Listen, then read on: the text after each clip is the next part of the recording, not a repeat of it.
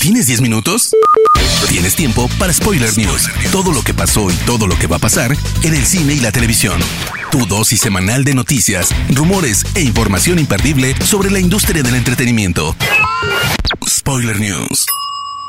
Damas y caballeros, ¿cómo están? Sean ustedes bienvenidos a las Spoiler News de Spoiler Time, las noticias más importantes de cine y series en Internet. Mi nombre es Andrés y comenzamos. Spoiler News.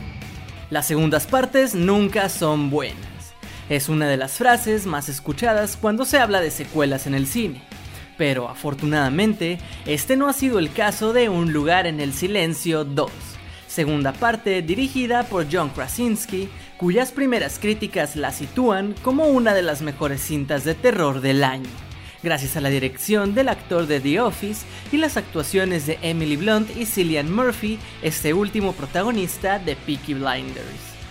Se destaca la expansión del universo, el crecimiento como director de Krasinski y las actuaciones de los protagonistas.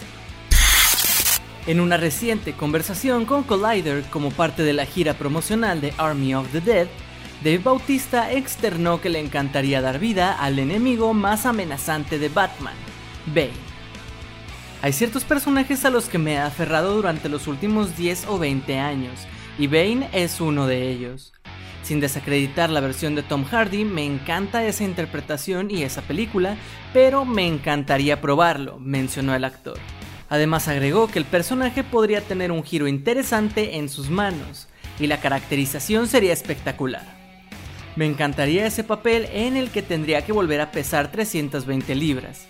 Podría interpretar a Bane de una manera que no solo sea amenazante y siniestra, sino también increíblemente inteligente.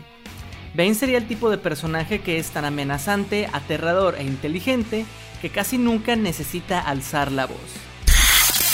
De acuerdo con información de Variety, Amazon está a punto de comprar Metro Goldwyn Mayer, mejor conocido como MGM la famosa productora dueña de franquicias como 007 James Bond, Rocky, El Hobbit, entre otras, lo que potencialmente podría impactar la manera de consumir contenido de Amazon Studios en el futuro. Se dice que MGM no quiere vender, pero que lo están considerando porque la suma ofrecida por Amazon es simplemente demasiado buena.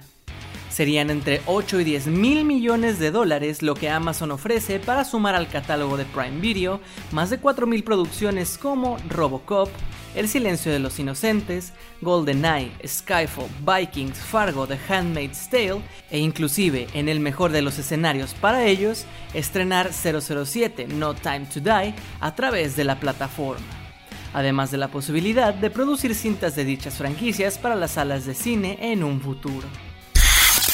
Los cines en México cada vez se fortalecen más, y esta vez le ha tocado a Cinemex anunciar la reapertura de 153 complejos a lo largo del país.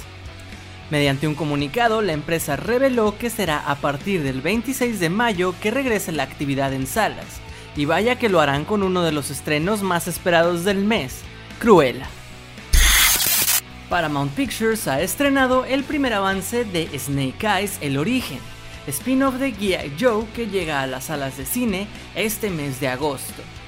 Dirigida por Robert Schwentke de Divergente y protagonizada por Henry Golding acompañado por Úrsula Corberó, el filme sigue el línea más famoso de este universo y contará el origen del personaje antes de ponerse el famoso casco que le da el estatus de ícono.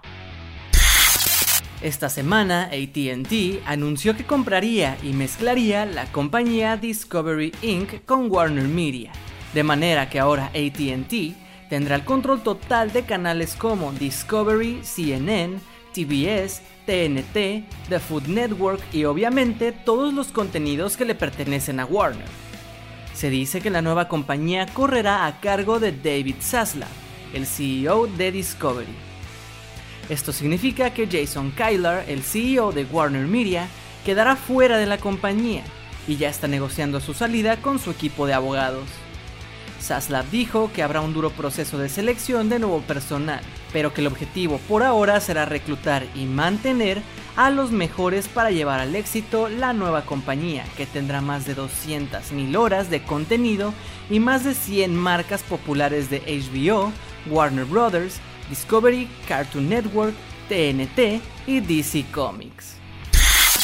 Esta semana, el Departamento de Propaganda del gobierno chino, el cual se encarga también de clasificar las películas y programar sus estrenos en el país, publicó la lista de películas estadounidenses para 2021. Y aunque Black Widow está contemplada, Shang-Chi y The Eternals brillaron por su ausencia. Se dice que Shang-Chi es considerada un poco racista y estereotípica en el país, principalmente por la presencia de la figura de El Mandarín por lo que el público chino no ha mostrado mucho interés en ella. Del lado de The Eternals, se quiere censurar el trabajo de Chloe Zhao, directora que ha sido crítica con el gobierno chino y a quien consideran una traidora por trabajar en el extranjero. Recordemos que China no quiso transmitir los Óscares en donde y su historia al ser la primera mujer asiática en ganar mejor película y mejor directora.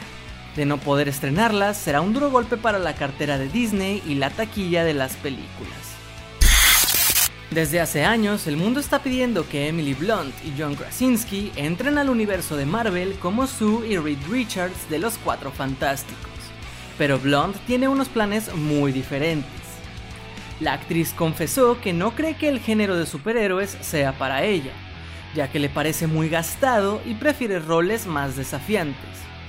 De hecho, dijo que ella estaba interesada en convertirse en Black Widow y audicionó para el papel en Iron Man 2. Sin embargo, estaba contractualmente obligada a estelarizar los viajes de Gulliver, así que tuvo que abandonar el papel. Y ahora dice que tampoco le interesa comprometerse durante años en una misma franquicia. Spoiler News. Pasamos a las noticias de series y les cuento que hasta Arnold Schwarzenegger quiere estar en Netflix. El veterano y carismático actor protagonizará por primera vez una serie de la mano de la plataforma, y según ha anunciado él mismo, es algo que los fans le han pedido durante años. La sinopsis oficial de dicha serie nos dice lo siguiente. Cuando un padre y una hija descubren que han estado trabajando en secreto como agentes de la CIA durante años, se dan cuenta que todo es una mentira y ni siquiera se conocen en realidad. Obligados a hacer equipo, la serie abordará temas familiares en un contexto de acción, espías y humor. Después de prácticamente un año de retraso, la esperada reunión del elenco original del sitcom Friends por fin cuenta con información más concreta. HBO Max ha revelado un teaser que no dice mucho al respecto, sin embargo, el avance viene acompañado de una fecha de estreno y una extensa lista de invitados cuya participación se dará a lo largo del especial.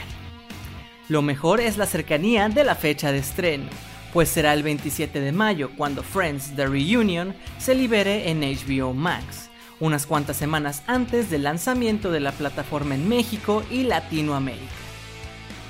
El especial es una charla entre amigos contando anécdotas y situaciones vividas durante las grabaciones de las 10 temporadas. Contará con sus 6 integrantes originales, además de invitados como David Beckham, Justin Bieber, BTS, James Corden, Cindy Crawford, Cara Delevingne, Lady Gaga, Kit Harrington, Mindy Kaling, Tom Selleck, Reese Witherspoon y muchos otros más que seguramente contarán también lo que la serie significó en sus vidas.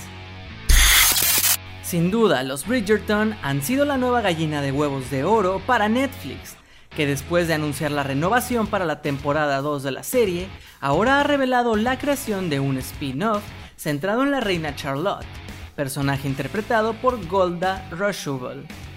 Por ahora no se han dado detalles de la historia, pero se ambientará en el pasado para contar parte del origen de este personaje, que es de los pocos basados en una persona real. Shonda Rhimes será la encargada de escribir el guion de los episodios, y por ahora se considera el proyecto como una miniserie. La serie Monsters at Work llegará a Disney Plus el próximo 2 de julio, y Pixar reveló el primer teaser que tiene lugar justo un día después de que Mike y Sully asumen la responsabilidad de la planta de energía Monsters Incorporated y deciden cambiar los sustos por las risas de los niños para alimentar más sanamente la ciudad de Monstruopolis. La serie traerá de vuelta a Mikey Sully, pero se centrará en un nuevo personaje llamado Tyler Tuskmon, un joven monstruo recién graduado de Monsters University que anhela convertirse en un gran asustador, pero sus sueños cambian cuando descubre que Monster Inc. ya no se dedica más a eso, sino al stand-up. Spoiler News. Hermoso público, esas han sido las noticias de cine y de series más importantes de esta semana. No se olviden de seguir Spoiler Time en todas nuestras redes sociales y a mí personalmente me pueden encontrar como Andrés Addiction. No me queda más que agradecerles y nos escuchamos en las próximas Spoiler News. Chao. Termina Spoiler News y comienzas la semana informado. Te esperamos el próximo lunes a primera hora para ponerte al día en menos de 10 minutos. Spoiler News.